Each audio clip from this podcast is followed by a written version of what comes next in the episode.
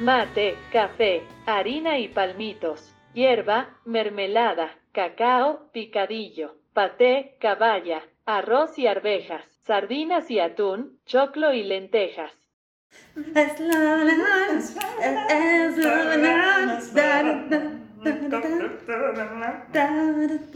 Hola, Tati. Uy, qué largo se está haciendo este año. Ah, arrastradita hasta diciembre. Sí, totalmente. Encima, bueno, está pesado hoy, no está liviano. Estoy tirando acá entre tipo un guiño. Ah, son conceptos. Son Son conceptos. conceptos. Un guiño a lo que vendrá. Mm. ¡Apa! Bueno, ya llegando a la- al final de la segunda temporada casi, de Ujú. Si Te Digo Te Miento, este podcast fanzine collage que tenemos. Montaje. No para de tirar conceptos, bueno. Aislados.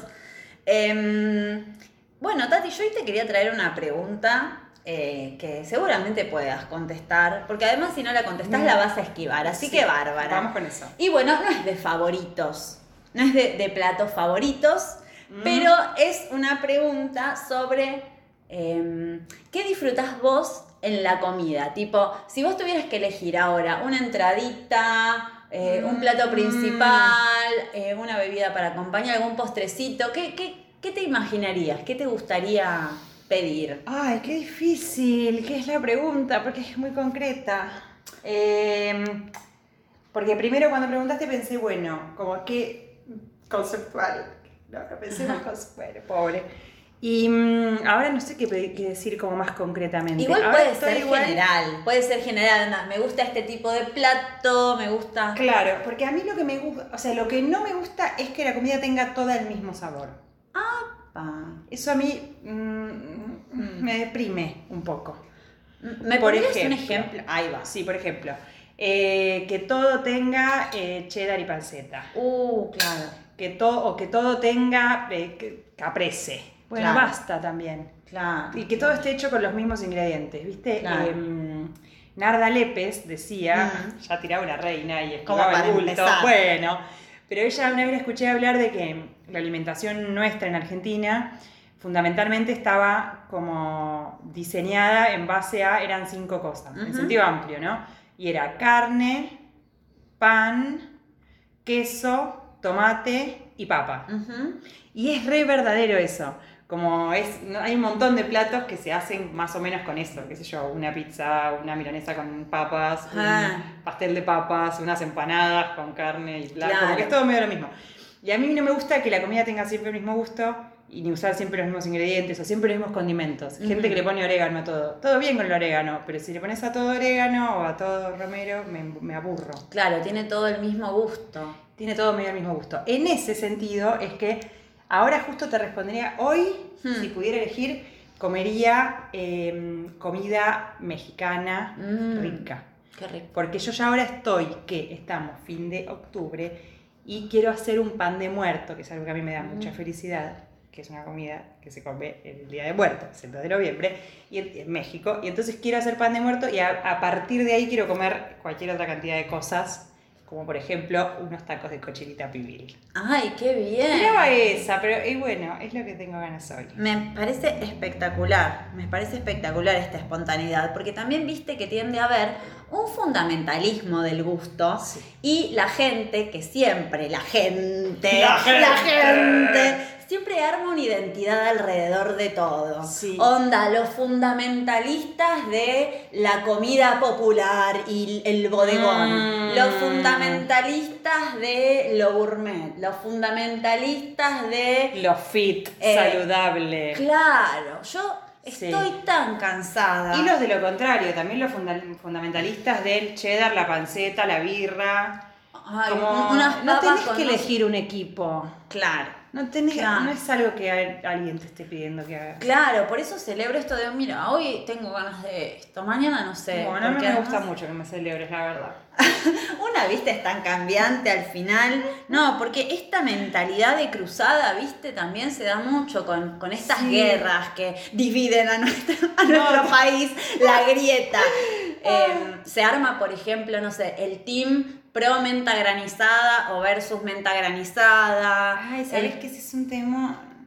Es un temón porque aparte para mí lo que implica que no lo entiendo es como... No lo, no lo entiendo en términos de gusto, ¿no? Mm. Después hay otras cosas que obviamente funcionan distinto, pero como... Hay un, la gente pasa como muy... La gente Hmm. pasa muy alegrame- alegremente de tal cosa no me gusta a comer, comer eso. O sea, una cosa es decir no me gusta la menta granizada. Mm. Bueno, bárbaro, no la comas. Y después otra cosa es decir, no, que no, que es un asco de mierda, que los que comen menta granizada son estúpidos. O sea, de qué asco cualquiera comer menta granizada. Bueno, calmate, también buscate una lucha. Por ahí que sea más productiva, porque hay. Eh, Ay, y eso sí, pasa un montón como con los gustos. Eh, a mí me obsesiona mucho un ejemplo como de... mm, Los ejemplos fundamentalmente pasan con cosas más Mm. de mujer, si se quiere. Pero como con el maquillaje, ponele pasa eso. A ver, ¿cómo? Vos le preguntás a alguien, ah, no sé, y te maquillás o te gusta Ah. maquillarte. Y en vez de decir como, ah, no, en general no, ando así. Es como, no, porque después están las minas que andan pintadas como una puerta y no sé qué, es cualquiera, porque van tipo a la facultad con pestañas postizas. ¿Por qué te molesta? esto? Claro, claro, ahí hay algo que no, no estamos pudiendo elaborar. Claro. O la pizza con ananá, que Claro. debo decir es una Mm. de mis pizzas favoritas. Y la gente ofe- se ofe- le ofende que yo le ponga ananá. Polémicas declaraciones en si te digo te miento. sí. Mi pizza favorita es la de ananá. Mal. Em, No entiendo que les ofende que no le pongan. Claro, no le pongan y listo. Mira, yo te soy sincera, em, pasa que con los gustos, claro, con los gustos lo que pasa es que una, sean sabores, sean preferencias de todo tipo, una lo que crees que es la verdad. Entonces, Bueno, es ra- es raro eso. Es raro eso también. Entonces, la gente se casa con su gusto personal y se aferra y odia, y odia al resto. Bueno, Sí, es cierto. eh, Pero odiar, yo les digo por las dudas, odiar la comida agridulce no es una personalidad. bueno, claro. Buscate por ahí otra cosita Claro. que, que te puedas identificar, que Y por ahí sí. capaz está bueno. Em, ¿Vos Bueno. qué pensás de la comida agridulce? No, a mí no me gusta para nada. No, no Ah, me gusta para nada. Pero te iba a decir que yo soy de las personas que prueban las cosas muchas veces. Porque yo algún día por ahí me gusta. Claro. Ejemplo, la batata, por ejemplo, no me gustaba. El zapallo. Hasta, Ah, no sé, entrada a la adolescencia, ¿eh? Y después dije, bueno, ¿y por qué no me gustaba? Por su dulzor. Porque Ah. se me metía en el plato con una, no sé, milanesa salada, vamos a decir, y estaba Claro. la batata ahí que era para mí algo dulce. Claro. Y bueno, con el tiempo lo fui procesando. El otro día probé una pizza con pera y eso para todavía no estoy preparada. Ay, Tati. con Roquefort y pera. Claro, no estoy No. preparada. Pero bueno, no. A ver, si la gente disfruta de eso, bueno. Sí me da un poquito de bronca agarrar un bocadito de jamón crudo y que de repente tengo un pedazo de melón y nadie me avisó y me da un poquito de, de enojo. Me avisó. Etiquetado frontal para la comida agridulce. Para el canapé que afanaste en un evento público. Encontraste a alguien bandejeando por ahí. claro, hermana. Ay, por Ay, favor. qué polémico todo. ¿Sabes que un luchador muy, digamos, comprometido con la variedad de las comidas es la persona que maneja el, no sé si es un varón, pero algo me dice que sí, la persona que maneja el Twitter de eh, la churrería El Topo, A ver. que es una persona que se ha hecho muy famosa en Twitter porque la verdad es que es una persona fabulosa. Y la gente siempre rompiendo los huevos, porque ellos hacen, la churrería del topo, hace churros de Roquefort, Ajá. hace churros de cosas. Muy experimentan. y entonces la gente le dice, es cualquiera, el churro de dulce de leche. Ay, Y hacen churro de dulce de Mm. leche. Entonces ahí hay dos luchas que se dan. Por un lado, el pobre topo le tiene que explicar a la gente que un churro de Roquefort no es un churro agridulce. por razón de que la masa de churro no posee azúcar. Claro. Entonces no es agridulce. No. Es algo salado. Totalmente. Te puede gustar, te puede no gustar, pero es algo salado. Totalmente de acuerdo. Y después está la otra explicación que tiene que hacer, que es directamente si te vas a hacer el tradicionalista, el churro es sin relleno. Claro. Y lo del dulce de leche es un loco que hicimos nosotros porque nos gusta. ah, Y si aceptás ese loco como tradición, también podés aceptar un buen churro Claro, vamos al, al fondo del asunto. O sea, si te vas a poner ori- eh, del origen del churro como el churro nació, porque te gusta el originario, te gusta Heidegger, ¿me entendés? Te gusta estar en el bosque, cortar tu propia leña, ¿me entendés? Fabricar Claro. tu propio. sos de la masa madre, Ay, sos sí, sí. de la tradición, de la sangre, ¿viste? Ay, Bueno, ahora, qué, qué confusión, Tati, ¿no? Con el tema de las costumbres y las novedades también. Porque, ¿no? Sí, ahí está como la, la costumbre popular de la nación. sí. la costumbre popular, las cosas que, que- que vamos haciendo sin darnos cuenta y que se transmiten de generación en generación y tal. Este, y las novedades, ¿no? Que Sí. te, ponele desde cierto esnovismo, vienen a decirte cómo hacer las cosas bien o cómo hacerlas Claro. correctamente. O esto no se hace así, se hace así. Me vas a venir a decir. Que eh, te lo a traes, mí, claro. Que, que vengo atrayendo esto en este suelo por generaciones. Es y es onda.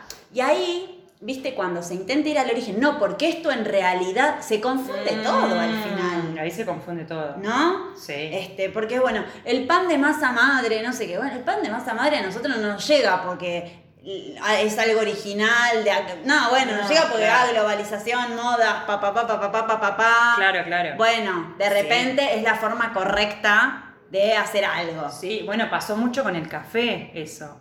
Con el café, viste que ahora te pasa que te vas a un café a hacerte un rato, a romantizar tu Mm. vida, a tomarte un café y pedirte una cosita, te llevas tu libro, te sentís una persona, Mm. eh, de, digamos, de Instagram. Te sacas la fotito. Sacas una buena foto, todo. Y todo muy lindo, pero pasó que a veces en las cartas de los cafés ya no hay las cosas que la gente quiere pedir en los cafés. Uf, Entonces vos decís, sí, ¿qué tal? Porque yo, por ejemplo, no miro la carta cuando me siento en un café. claro. Yo me siento en un café y me pido un café, o me pido un café con leche. Ajá. Medio, Hmm. no sé, no, la carta no, tráeme un café con leche, Hmm. ya fue. Y es como, no tengo café con leche, tengo flat white, no sé qué, y qué fiacu que me da. Ay, no quiero sí, tener que aprender algo para pedirte un café, la verdad. Sí, yo creo que, bueno, nuestra ciudad, La Plata, se ha gentrificado mucho, Tatiana. Y es una ciudad tilinga. Es una ciudad bastante tilinga y yo disfruto mucho en ese sentido de ir a Buenos Aires en modo turista y decir, hola, dame un tostado y un juguito de naranja. Tipo, Claro. no tengo que ver si está en la carta. Bueno, pero vas a ver que en algunos cafés te va a suceder eventualmente que te van a decir, ay, no, Neri, no te trabajo café con leche. Claro, tengo una smoothie de no sé qué. Yes, of course. Claro. Y que no se malentienda, yo estoy muy a favor de estas cosas y de hecho me pido un flat white. Amamos estos consumos. A mí me gustan todas estas cosas, no tengo ningún problema y me pido un rol de canela, no es que necesito, no, yo quiero un café con leche No. con tres medialunas. No vamos a pecar ¿Qué es de, de tradicionalistas acá. Eh, ¿no? No vamos a pecar de tradicionalistas para nada. Pero tampoco la pavada de decir, bueno, o sea, de sacar de, de circulación algo que es un consumo que la gente quiere. O sea, no tengas un café en el que va un señor a sentarse a pedir un café y le digas, pero lo quiere, bla, bla, bla, bla, bla, bla. Él ya, sabés lo que quiere. Claro. Entendés perfectamente qué tipo de café Mm. te está pidiendo. Sí, sí, sí. ¡No sé café! Sí, sí, como que, como que se quiere, hay tipo una pedagogización de los consumidores que se quiere que sean que de cierta manera y los consumidores son de otra manera. Tal cual, no me eduques. Claro. No me eduques. No. Porque aparte a mí hay Deja- cosas. Déjame con mis consumos. O sea, a mí me gusta mucho consumir cosas nuevas y todo, pero no me gusta, no me interesa para nada aprender al respecto. Yo no quiero aprender sobre café, no me interesa para nada saber Mm. cosas acerca del café Mm. o acerca de nada, eh, eh, no me importa. Sí, bueno, ahí traes un tema con, con el saber que, que a mí es particularmente me irrita con la, con la cocina. Estaban enojadas hoy, ¿no? Pero que tiene que ver un poco con todo esto, ¿no? Con, con, con ciertas modas o cierta circulación del saber o no sé, globalización, vamos Sí. a decirle, eh, que, que esto, ¿no? Que de repente te viene a explicar y de repente se, se- se- se viene a meter no solamente en tu vida y, y- y en, y en los lugares a los que acudís, tipo un bar, un restaurante, bla, bla, sino que se te mete en tu cocina y de repente, no sé, me imagino situación eh, almuerzo familiar, cena familiar, y viste que siempre aparece algún personaje. yo Estoy hablando de una familia genérica Sí, porque. no, un Claudio, la lo que vas a describir es un Claudio. un- viene un Claudio y te dice, este, no, porque este trago se hace de tal manera. Ay, escote en B. Claro, y, y no sé, eh, la abuela ahí sentada lo venía tomando de otra desde, Claro. no sé, los inicios del siglo XX. Y vos decís, pero ¿qué me vas a venir a explicar, Claudio, que no sabes lo que es una cocina, que nunca lavaste un... pl-?" Y también Sí. con las formas, y eso con todo, con las formas de hacer el asado, con las formas de cocinar la carne, con las formas de condimentar la ensalada. La gente que quiere con- que tomemos mate como si fuésemos uruguayos. Claro. Pero andate a lavar el ojete. Claro, como el mate uruguayo es el mate gourmet, digamos, algo así sería ahora. y quieren eso de que le ponen la yerba en un costadito. O sea, ¿me van a venir así como a tomar mate? También. No, chicos. Yo no. estoy cansada. La verdad, basta. Este... Basta, qué cansadas estamos. Ay, y sí. lo del Claudio te iba a decir que otra cosa que pasa mucho, que lo noté en. Yo miré Masterchef Celebrities. Ajá. Y por ejemplo estaba la Martitegui, que bárbaro, pero. Lo que pasa con la Martitegui es que ahora le dio por un lado de volver a los, eh, a los orígenes, a, eh, ay, no me sale, los ingredientes de temporada, frescos, no sé qué, de qué sé yo, porque ahora está de moda eso. Ahora bien, la Martitegui te critica cuando haces un plato medio noventas o medio Ujú. early 2000 Claro. Porque le parece que es como que te estás haciendo el culo roto y que en realidad, ¿por qué usaste una fruta Claro. tropical cuando bien podías usar el maíz que se cosecha no sé en qué provincia? Claro, y que justo ahora es época de frutillas o que justo ahora es época de pero, pero ¿por qué estás cocinando snob? ¿Quién te enseñó a cocinar snob? Vos misma, reina. ¿Me entendés que es la Martitegui? Claro. Y entonces, ¿cómo? Y ahora, y eso pasa mucho para mí, y pasa mucho también con la relación, voy a flashear un poco, pero como con la relación, digamos, norte-sur sur global. ¿No? Como, de hecho vi, vi mucha, mucha gente de India diciendo esto, y tienen, o sea, gente de India que migró a Europa, ¿no?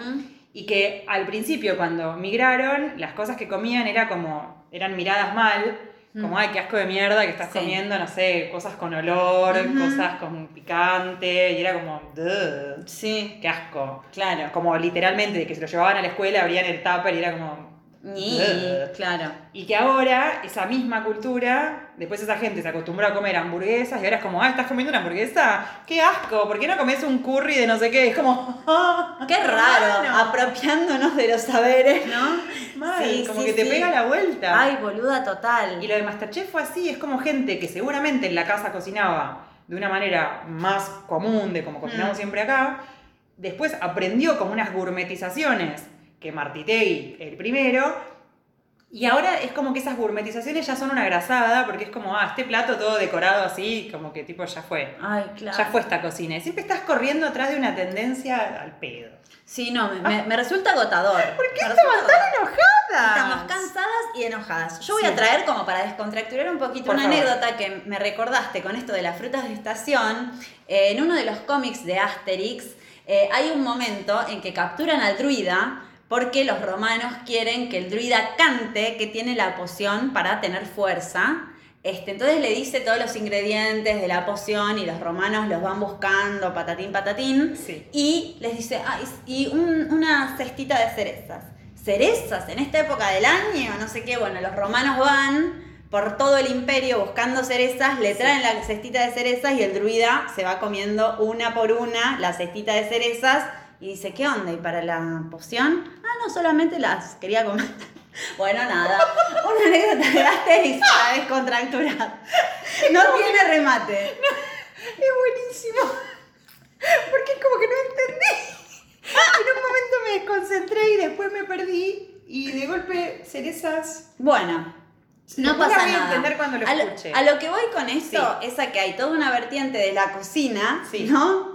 Eh, que tiene que ver más con esta cosa de los druidas, las brujas, los científicos, ¿no? Mm. Que andan, no sé, bruja, me imagino caldero, onda, algo hirviendo durante mucho tiempo, me imagino, o Mm. ciertos preparados y demás. Y en esta vertiente traigo también un episodio de House que, bueno, está ahí Doctor House en la cocina, ¿no? Eh, y se ve que es muy buen cocinero porque, claro, sabe mucho de químicos y sabe mucho Ah, de claro. combinaciones y de temperaturas y de a qué temperatura pasa esto, pasa el otro, que nada, a mí me encanta como toda esa faceta de la cocina. Obviamente no sé un pomo, pero No importa. me ¿no? genera claro. bastante atracción. Este, así que bueno, como por eso... Sí, sí, como una alquimia ahí. Como una cocina. alquimia ahí medio rara, ¿no? Este, sí, sí. Así que bueno, nada, eso por un lado. Y por otro lado, con esto del, del- del caldero y, y- y de dejar algo hirviendo mucho tiempo ahí que se prepare y que se integre, ¿no? Y que, Que se que conozcan ma- los Que se sabores. macere. que- eh, nada, como que un buen tipo estofado tirado. ah, eh, está mucho tiempo ahí en el fuego. Y bueno, la otra vez con una amiga charlaba sobre esto de la cocina. Y la verdad, yo de cocina no tengo mucha idea. Me gusta, no, no le dedico tiempo. Y si sale, sale. Y si no sale, no sale. Y todo bien. Pero me parece que algo fundamental es como, tipo, tener el tiempo para hacerlo. Tipo, amor y tiempo era la fórmula que Amor y manejamos en ese tiempo, momento. la verdad sí. Y que ahí no puede fallar. Este, así que nada, esa reflexión. Ay, es cierto, la verdad es una regia reflection. Porque aparte ahí ya vamos a un lugar más de placer y como otra cosa, ¿viste? Claro. No esta cosa de moralizar, de pedagogizar y de ideologizarlo todo. Totalmente. ¿No? Como un lugar un poco más de la, de la experiencia de comer.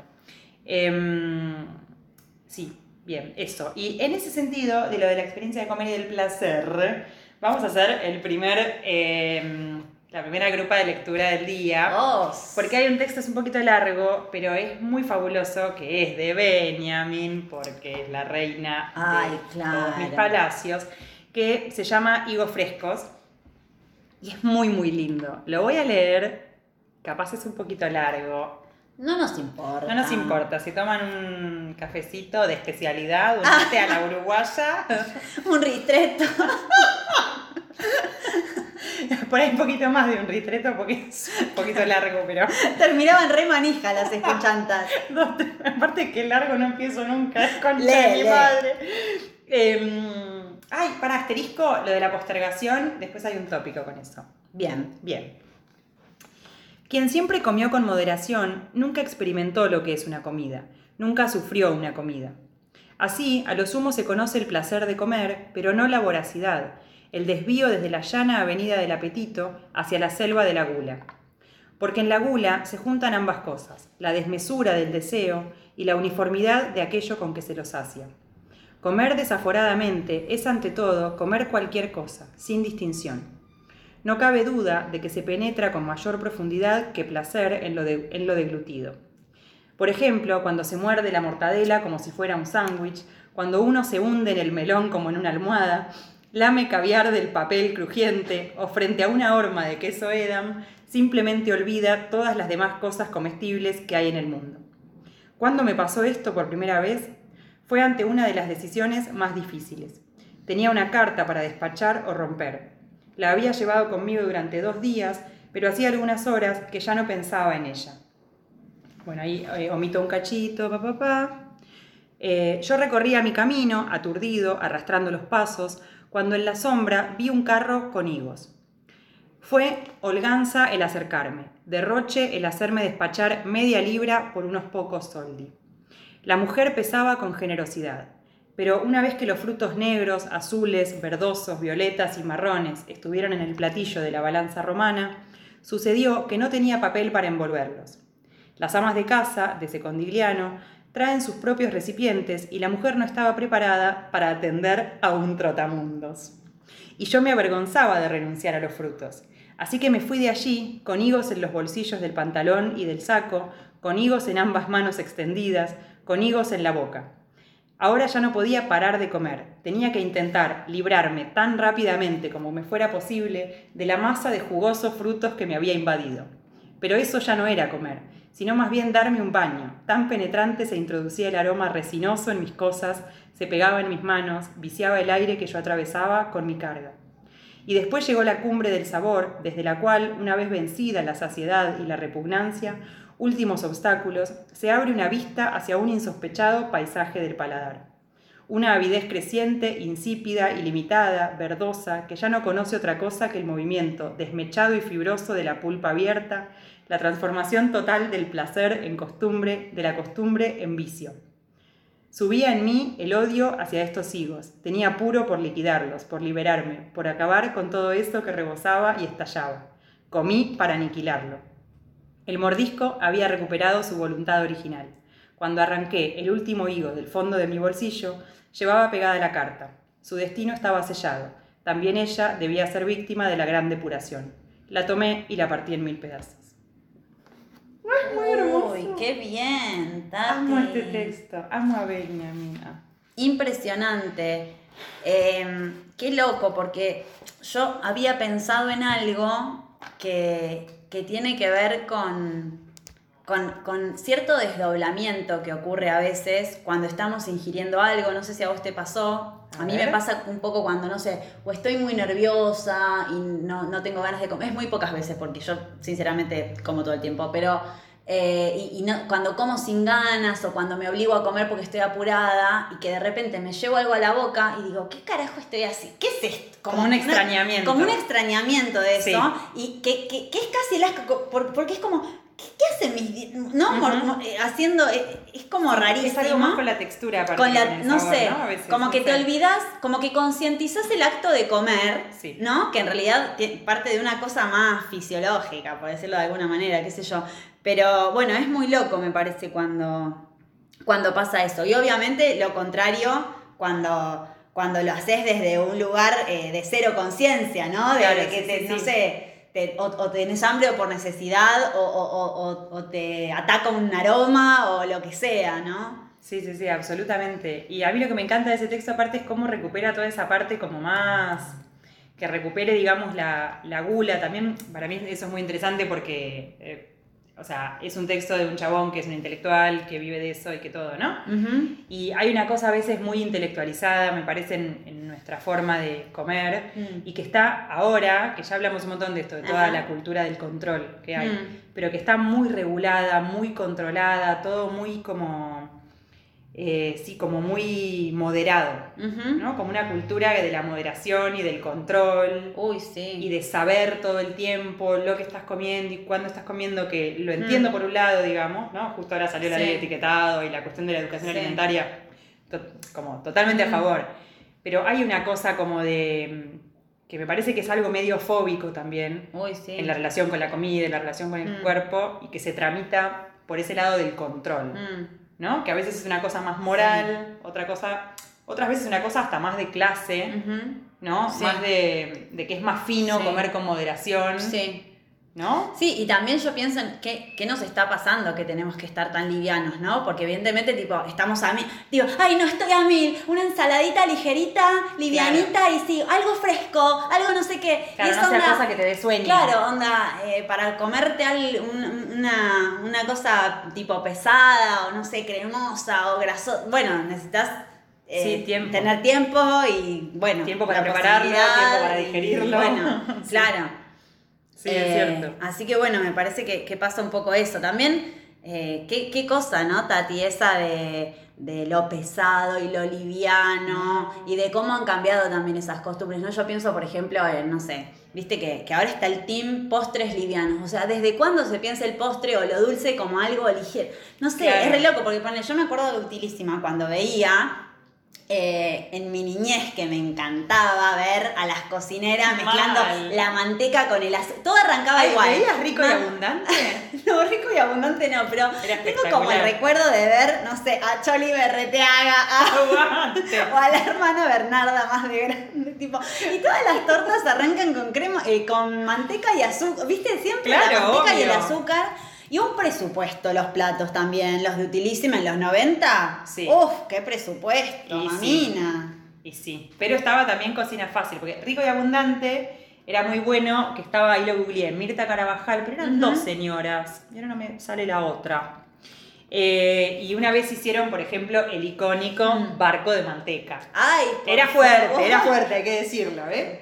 Pero, eh, y eso coexistía en algún punto en los Claro. 90 con toda esa cultura más de la dieta, de cormillot, Mm. del control, de los edulcorantes y Claro. todo eso que, que empezó a llegar. Porque viste que estaba como más polarizado, tipo eh, o nada o todo, y ahora es como, bueno, de esta manera es la correcta, ¿no? Claro, tal cual. Y una cosa muy loca, eso que decías de los postres, me quedé pensando, viste que hay gente que te dice, no sé si medio cancellation, no sé, pero gente muy fit Hmm. que dice, no, no, tenés que preparar esto porque es igual que el original. O sea, es un cheesecake, pero lo haces con una clara de huevo, un sobre de edulcorante. Mm. Y es como, o sea, para mí la, a mí la pregunta que me surge siempre con esa gente es, ¿cuánto hace que no probás el original?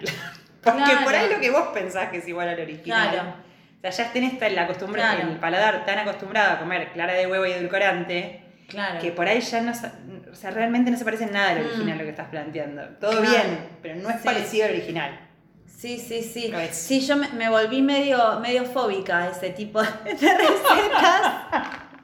de- del estilo, eh, no, sé, ay, no sé cómo explicarte, porque no es con las recetas, es por ahí con las personas y cómo lo enuncian, onda. No, bueno, es toda una de- No cultura. sé, no sé, me, me resulta... Me resulta extraño, me resulta extraño. Como, no, esto procesás eh, una banana y no sé. Ay, Avena, no, banana, clara de huevo y edulcorante. no bueno, hermana, no, quiero, procesar eso. nada. La verdad no. Y hay uno, pero el extremo para mí de eso fue cuando en un momento empezaron con que en vez de pan a un sándwich le pusieras morrón crudo. ¿Qué? ¿No lo viste? El sándwich de morrón crudo. Le ponen en vez de pan, literalmente eh, un pedazo de morrón. Pero el morrón tiene mucho gusto a morrón. Sí. Y es como una re buena idea, se supone, para reemplazar el pan. Y yo lo que no entiendo ahí es, o sea, yo realmente no me quiero poner tradicionalista, pero bien prefiero comer, o bien me como el sándwich, o bien me hago una ensalada, O- si no quiero comer pan. O un buen salteado o de un morrón. salteado, otra cosa. Todo bien con el morrón, pero justo en ese Claro. uso, por ahí es un asco de mierda. Sí, pero sí, de vuelta sí. estoy juzgando lo que comen los demás. Claro. Pero eso me parece que no es algo que la gente come porque le gusta, es algo que la gente, como pasa esto, ¿no? Ah, porque esta teoría también, ay, se nos va a Ay, extender mucho, ay, falta la columna de neurociencia. no, no, pará. Porque, pará, porque esto es, para mí es muy importante. Dale. Que yo siento que ahora lo que pasa es que a la gente, la gente, Ah. hashtag, le da fiacu, nos da fiacu estudiar un poco cómo son las Mm. cosas y que entonces, toda la vida, ¿no? Entonces hay que tener una lista de lo bueno y una lista de lo malo. Bien, sí, es ¿Cuál eso. iglesia, no? ¿Cuál iglesia? Todo se realiza eh, de esa manera, digamos, dogmática, Bien. vamos a decir. Sí. Y entonces pasó esto, y entonces hay gente que dice directamente, no, bueno, el pan es malo, la verdura es buena. Ujú. ¿Entendés? Sí, Eh, totalmente. Como una cosa así, el alfajor es malo, la barrita de cereal es buena. Ay, sí. Y se va más allá de la comida, ¿no? Eh, leer es bueno y mirar televisión es malo. Ay, Entonces no se problematiza mucho ahí No, como... no, no. Totalmente. Un fiaqui, Totalmente. Y, y- y bueno, y hay gente que ahora está aprendiendo los nombres de las verduras. Y es que sí, porque viste, hay ¿Cómo gente que no distingue el apio del hinojo. Pero son muy o- diferentes. ¿Qué? Son muy diferentes. Bueno, pero, pero hay toda una cuestión de, de que en la verdulería vos vas y compras cebolla, papa, lechuga, tomate y ya está. Ah, y es de verdad. repente hay como Pak un empoderamiento Kale. verdurístico. Eh, y bueno, y también está la gente que tiene como esa cultura más de la ensalada. En mi casa, tipo, eh, cuando vivía con mis viejos era onda. eh, lucha por ver quién se la termina, porque todos la querían. Ah, Onda. la ensalada. claro, como un buen acompañamiento que siempre sobra un poco y después decís, como, ay, termínalo no termino. como esa cosa Ah, rara la lucha era-. Es rarísimo la. Me vuelvo loca, boluda. Qué Y, y espectacular. después, bueno, mucho esta cosa de de, de- de la italianidad, que no sé, en algunos hogares me parece que ha llegado a estar presente de comer los dos platos. Onda, mi abuela te tiraba un pan de Ah. carne del primer plato y en el segundo unas pastas con fileto, ¿entendés? Y vos decís como, ¿qué carajo ese doble? Son dos señores platos. Sí, bueno, yo en eso me pasa que yo necesito cuando voy a comer algo de alguien, viste que la, la otra vez en tu, en tu cumpleaños tuvimos esta conversación, porque había una picada, entonces yo siempre necesito preguntar, o sea, ¿vamos a comer picada Ay, o es una picada para después comer otra cosa? Ay, para sí. así también te administras. Totalmente, Porque después no te avisan y, Y vos ya te comiste todo el queso. Tremendo. Así que bueno, el queso. Traigo este tema porque necesitaba hacer un puente para mi columna de Sí, neurociencia. Ah, el queso es eh, adictivo aparentemente, Tati. Absolutamente Eh, Yo, bueno, soy una persona que no creo que no podría dejar el queso. Eh, y bueno, eso aparentemente tendría una explicación. Eh, y voy a leer un breve fragmento de esta nota que me resultó favor. de lo más interesante, simplemente porque en este caso, en esta columna, no tengo este, las herramientas como para parafrasear todo lo que dice Ah, es acá. muy Así que complejo. vamos a leer brevemente. A ver. ¿Qué es lo que hace que el queso nos resulte, por lo menos a algunas personas, tan adictivo? La caseína, la proteína más abundante de la leche y que aparece en el queso en una concentración mayor como el resto de los componentes. Y la cuestión es que durante el proceso de digestión, la caseína se descompone en diferentes sustancias, entre ellas la casomorfina, que, tal y como su propio nombre nos sugiere, es una sustancia, entre comillas, similar a la morfina, lo que convertiría al queso en un alimento potencialmente adictivo. La Sí. casomorfina es una exorfina, que es lo mismo que una endorfina. O escuchate esta, péptido opioide endógeno. ¿Ya lo de opioide? Che, es falopa el queso. Es falopa, boluda. Pero ¿qué se genera en nuestro cuerpo como consecuencia de la ingesta de la caseína? Bueno, tiene efectos semejantes a los opioides, pero que no cunda el pánico porque, bueno, no es tanto, nos dice acá. no. La acción este, adictiva, además de la acción adictiva, esta sustancia también genera una agradable sensación de bienestar. Sí, la verdad sí. Así que bueno, todos adictos al queso. Totalmente adictes, sí. Ay, nos queda porque, claro, mira, porque ahí entre, adi- entre adictes, Sí. entre adictes y fetichistas, ¡Oh! ¡Qué temor! también hay de todo, porque también la comida, eh, hay filias y fobias, como con todo, ¿viste? Mm. Eh, la citofilia es, por ejemplo, bueno, no tiene, tiene que ver con todos estos fetiches ligados a la comida, del orden de, acá Lucía se muere, del asco, ya la vi, del orden del embadurnar, del rozar, del, del lamer. Pero, tipo, yo me imagino esto. em, escena, de, escena, escena de una peli. Terraza primera cita, ¿no? O muy de los realities de MTV que tipo tenían una cita y la pareja está conociendo y uno le da una frutilla en la boca. No, no, no, no, no. Tipo, sacame esto de acá, No, onda, qué no, me parece romántico ni sexy esto. Tipo, cuando como te gruño, no me toques, Pero ¿entendés? aparte, ¿por qué como ese cliché? O sea, la- tiene que ser una frutilla, porque con otra fruta, no, con un kiwi no funciona tan bien. Te pelo una mandarina.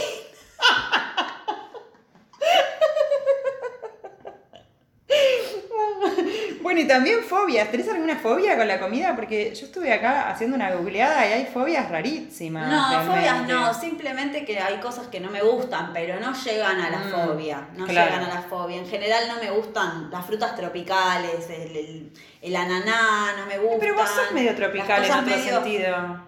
Y el kiwi me gusta. Ah, le tiré otra fruta, ¿viste? Pero. Pero digo, resultás tropical. Un- Sí, bueno, me gusta el calorcito. Sí. Eh, pero. Sí, no, vos sabés. y el que- surf, y el patín. Bueno, Sos bueno. media tropical. Sí, sí, soy más bien playera. Sí. Pero por ejemplo, ¿sabés qué es la, mm, la canofobia? No, ¿qué es?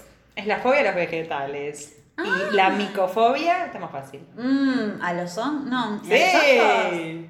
Muy bien. Y la araquibutirofobia, Uy, me mataste, es Tati. muy específica. Fobia a la mantequilla de maní. Ay, por favor. bueno, sí, hay, hay cosas que de, de- de hoy en día que, que rozan la fobia, ¿no? Como Sí. esas cosas de, uy, no, eso es muy pesado. Bueno, lo que decíamos recién, ¿no? Absolutamente. Sí, sí, sí. Con sí, la sí. comida. Sí. Y hay cosas que no son fobia, pero para mí hay cosas que la gente se autoeduca para que no le gusten. Como por ejemplo. Eso lo escuché una vez a una, hay una mm, nutricionista, no me acuerdo el nombre, pero que es muy piola, y que decía eso, que ella se fue dando cuenta de que algunas cosas ella se las había autoinculcado un poco por la cultura de la dieta. Ah, por ejemplo, tomar el café amargo. Ah, mira, qué Como que peculiar. si vos eras, o sea, no sé, los mm, tipo modelos de los 90, la dieta que es merca, pucho, café amargo, negro y amargo. Y ese café no era... ne- Dieta de los noventa. Y era esa la dieta de los modelos de los 90. Sí, sí, sí, ni hablar. Café negro, pucho y merca. Y no comía ni alcohol, muy a lo sumo. Sí, sí, Em, totalmente. y en, en esa cultura como que ella se había dado cuenta que en realidad le gusta el café con leche, con azúcar, con crema, Ay, qué pero que bien. se había como autoeducado, que como que era, estaba mejor visto que te gustara solo. Entiendo. Como viste, y yo me acordaba todo esto de lo empalagoso, hay mucha gente que se rejacta de que no le guste lo empalagoso. Mm. Ay, no es que me empalago. Claro. Bueno, está felicito. bien. Sí, me acuerdo Claro. que con el limón pasaba eso también. Hmm. Había, hay gente a la que realmente, que realmente se siente moralmente superior por pedir helado de limón y no pedir helado de dulce de leche. Sí, es verdad, es verdad, Eso hay toda una moralización. no de hagan eso. eso. No, es verdad.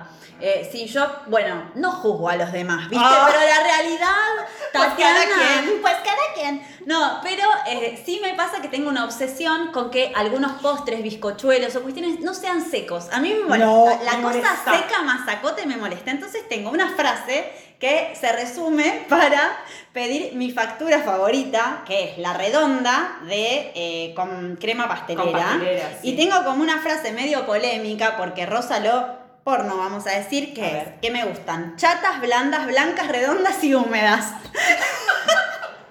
Entonces, cuando pido una de pastelera, cuando pido una de pastelera tiene que cumplir con esas Es características. como, es un porno muy, o sea, es muy confuso. Porque cuando empezás, alien. es un porno alien, es muy confuso. Como, sí, todos adjetivos que podrían predicarse de diferentes, digamos, órganos Pero sexuales. entendiste perfectamente Entendí perfecta y absolutamente. cuáles me gustan. Sí, sí, sí, no, no, la comida seca, qué espanto, qué espanto. Y decir que tenemos en este bendito país el mate, porque sin eso, factura seca sin mate, bueno, No. también no. Em, y tengo, no sé, estamos un poquito excedidas de tiempo, Ya pero por podemos- otro lado, Sí. Yo nada más te quiero hacer una pregunta, a ver, de, de qué team sos. ¿Estás Dale, dale, polarizada? obvio, obvio, No, obvio. pero porque hay una cosa que me interesa mucho a mí que son las comidas estacionales, pero no estacionales en el sentido de lo orgánico natural, Ujú. la huerta, que todo bien, otro día lo charlamos si querés, sino como estacionales más en el sentido de, por ejemplo, el pan dulce. Ajá. ¿Vos, o sea, te preferirías que eh, hubiera pan dulce todo el año o te parece mejor que el pan dulce aparezca en la temporada navideña? Ay, qué buena O bien, eh, por ejemplo, la comida de cumpleañitos. Ajá. Hay un tipo de torta que es de cumpleañitos, ¿no? Tipo para mí, Sí. de toda la vida, que es como un bizcochuelo de vainilla, relleno con dulce de leche, Mm. bla. ¿Vos querrías que hubiera siempre torta de cumpleañitos, por ejemplo, en la panadería cuando vas a comprar facturas? ¿Que una de las facturas pueda ser una porción de torta de cumpleañitos o que no? Mm, No, yo prefiero como mantener la exclusividad de esos consumos en los eventos Yo pertinentes. estoy absolutamente a favor de lo que planteas. Sí, claro. Soy muy de ese team. Porque hay algo como de la. Eso, de la. Es como una defensa de la experiencia temporal de la comida. Sí, de hecho tiendo a desconfiar cuando te mechan un budín de pan entre las facturas o una porción de torta de manzana. Es como, no sé, no sé si... si Sí, se por ahí está todo. buena, pero lo mismo con la picada, no sé, Ah. la picada de un cumpleañito, los palitos, no sé, el chisito. Ya no se consumen casi palitos, ¿viste? Claro, es cierto. Eh, pero pero viste sí. que hay gente. ay, esto.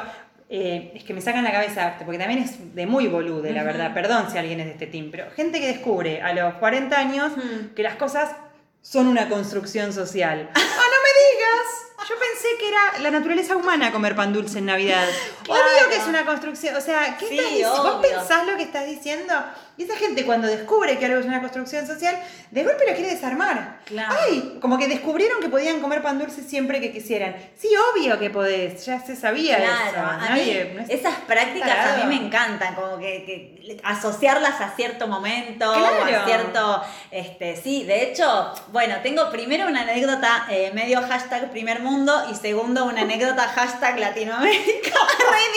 Bueno, vamos a cerrar No, con esa bueno, combinación. Rápidamente, que es que hablando con una española, no sé, estábamos hablando del clericó, viste, que son cosas Igual medio España, viste, que de diferentes primer mundo tiene Acá- poco Tiene poco, tiene poco. Pero bueno, eh, y hablaba del consumo de clericó em, en verano, qué sé yo, y yo digo, ah, no sé, yo lo tengo muy asociado con Navidad. Y me dice, ¿con Navidad? Qué raro, y tipo, Navidad que es verano. Claro. Nada, anécdota número uno, nadie le interesa. Anécdota número dos.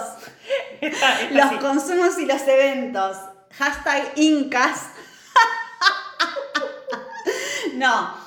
Todo esto igual, disculpen si hay alguien pertinente que nos quiera cancelar, no hay problema. Yo No, estoy acá parafraseando lo, re- lo que recuerdo de cuando cursé Historia Americana 1, que en algún Sí. textito que leíamos por ahí hablaba de cómo eh, los incas eran muy cuidadosos con el consumo de la carne, por ejemplo, de la carne de llama, que era algo como muy de la elite, y se Claro. consumía en determinadas fiestas, ¿no? Y después, viste que se suele asociar al pueblo inca con el maíz y la cultura del maíz y qué sé yo, y era un alimento más de elite, y en realidad como que el populacho comía papa, ¿no? Ah. Así que bueno, eso me resultó de lo más interesante. Claro. Este, mm, Y ahí también se puede linkear tu hashtag Latinoamérica con tu hashtag Europa, porque bien vale señalar que toda la comida europea que conocemos solo existe por todo lo que han sacado de América.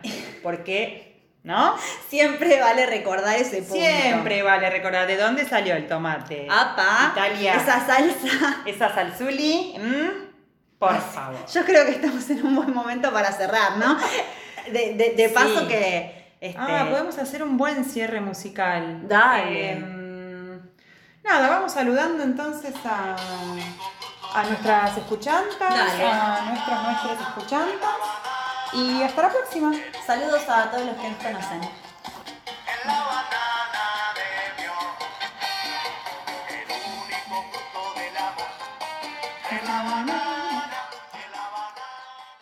Brother Sound, powered by 70 Husbands.